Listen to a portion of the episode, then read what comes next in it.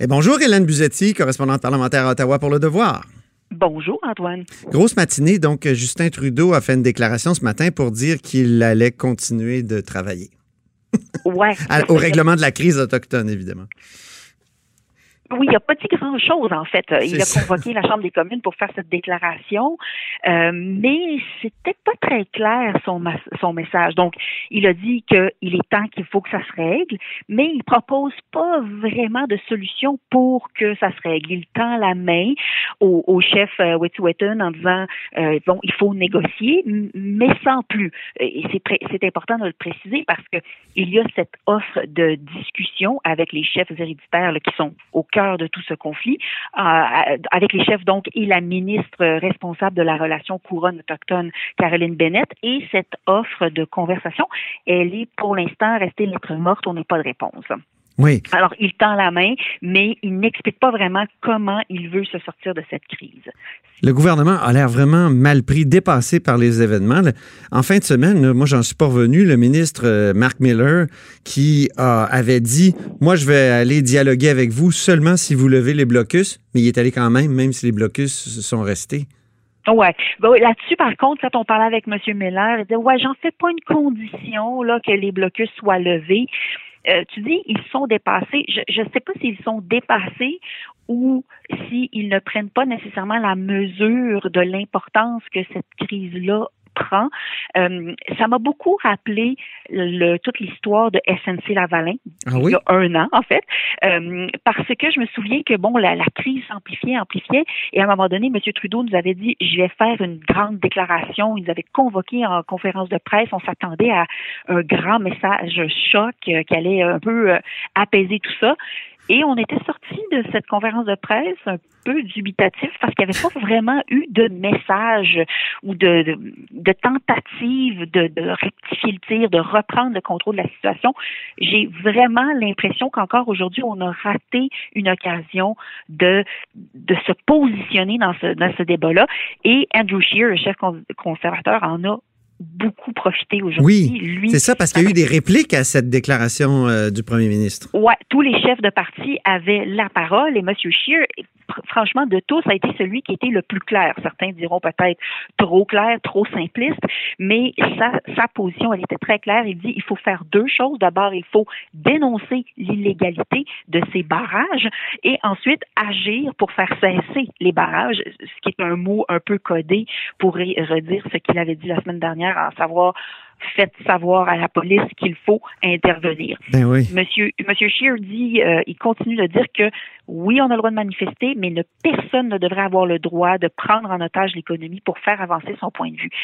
Et, là-dessus, il a vraiment été extrêmement percutant à la Chambre des communes. Alors, vous aviez d'un côté un premier ministre pas super clair quant au plan de match qu'il a, et de l'autre, un chef de, l'opposition qui semble avoir les idées extrêmement claires et qui, propose, lui, une voie à, suivre, même si certains diraient peut-être que c'est peut-être pas la bonne voie et c'est peut-être une voie qui les tensions. À la décharge du gouvernement, quand même, c'est compliqué. Il y a un conflit de légitimité entre les conseils de bande et les, et les chefs héréditaires. C'est vraiment difficile. Comment on peut euh, savoir à qui parler, avec qui dialoguer?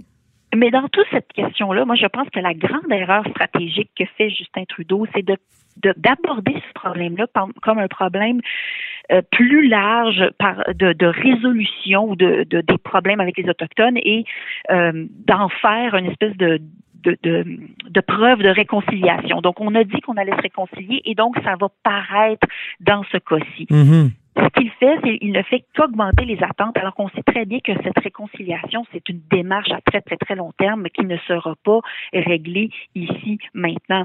Euh, et, et comme M. Scheer l'a dit, il y a façon de dire au contraire que ce projet controversé de gazoduc dans le nord de la, la Colombie-Britannique est bon pour la réconciliation. Ben oui. On l'oublie beaucoup, mais les 20 conseils de bande c'est-à-dire la totalité des conseils de banque traversés par ce gazoduc, ont signé des ententes et ils se partageront une manne quand même substantielle. On parle de plus ou moins 300 millions de redevances. Donc, dans des petites communautés, parfois de 1000 ou 2000 personnes, des millions comme ça chaque année pendant 20 ou 30 ans, ça fait une grosse différence structurelle. Et en plus de ces 300 millions-là, il y a un autre 600, 620 millions de dollars qu'on garantit en contrat avec des entreprises dirigées par des Autochtones ou des emplois pour des Autochtones. Donc, on parle à peu près un milliard de dollars pour des Autochtones dans une, dans une région du Canada. C'est presque une grande alliance? ben, en tout cas, il y, a, y a lieu, quand vous êtes un tenant de la réconciliation, de dire, mais non, mais voilà, la réconciliation, c'est ça, c'est de faire des projets et d'inclure les Autochtones dans le projet. Ben donc, devant la division au sein même d'une communauté, et c'est normal, il n'y a aucune communauté qui est unanime, c'est normal que tous les Autochtones ne voient pas tout ça du même œil. Eh bien, si vous êtes tenant de la réconciliation, pourquoi pas vous placer du côté de ceux qui sont d'accord avec le projet, qui ne veulent pas bloquer des routes et qui vont euh, bénéficier économiquement du projet? M. Mhm. Trudeau n'a pas fait ce choix-là et M. Scheer le lui reproche euh, beaucoup. Puis les autres euh, chefs de, des oppositions, donc M. Singh, M. Blanchette, est-ce qu'il était aussi clair que, que M. Scheer? Il était aussi pas clair que M. Trudeau, moi je dirais davantage. Vous aviez M. Blanchet au Bloc québécois qui a soufflé un peu le chaud et le froid. D'un côté, il a dit ça a assez duré, ces blocages, mais d'autre part, il a dit oui, mais il faut respecter les différences culturelles avec les Autochtones. Il ne faut pas qu'on leur impose notre vision du droit. Donc, c'est un peu contre, contradictoire parfois peut-être, mais à la fin, il a dit que ce qu'il propose, c'est de demander au gouvernement de Colombie-Britannique, parce que c'est de lui dont euh, à, qui revient la responsabilité du projet, de demander au gouvernement de la province de suspendre les travaux sur le, gazoduc en guise de bonne foi, ce qui amènerait peut-être les Autochtones à euh, lever les barricades. Monsieur Singh, lui, en a fait plutôt une occasion de parler de manière très générale de la réconciliation avec les Autochtones, mais il n'a pas vraiment proposé là, de, de solution. Et Elisabeth May, au Parti vert, enfin, elle, elle a dit qu'elle était entièrement en solidarité avec euh, les chefs héréditaires qui contestent le projet. Ah oui. Et, et donc, elle s'est complètement rangée du côté des contestataires. Donc, j'ai lu un tweet de Madeleine Blais-Morin de Radio-Canada qui dit le premier ministre Trudeau a invité Yves-François Blanchette, Jacques Singh, Elisabeth May à une rencontre, mais pas Andrew Scheer. Alors, euh, c'est ce qui suit, j'imagine. Il va y avoir une rencontre, mais en excluant le chef de l'opposition? C'est ce qu'on comprend. Euh, et ça, c'était très clair avec les discours, euh, même s'ils n'étaient pas tous clairs. Il y avait franchement une dichotomie, d'une part, euh, M. Trudeau et les autres chefs de l'opposition, et d'autre part, M. Scheer, qui était seul dans son coin à avoir une approche plus musclée, plus intransigeante. Alors, on peut penser que c'est une façon de rejeter ce point de vue que de l'exclure de la rencontre.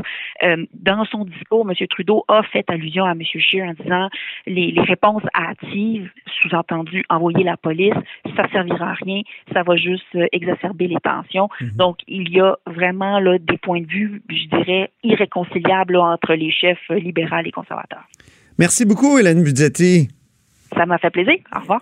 À bientôt. Correspondante parlementaire à Ottawa pour Le Devoir. Vous êtes à l'écoute de là-haut sur la colline.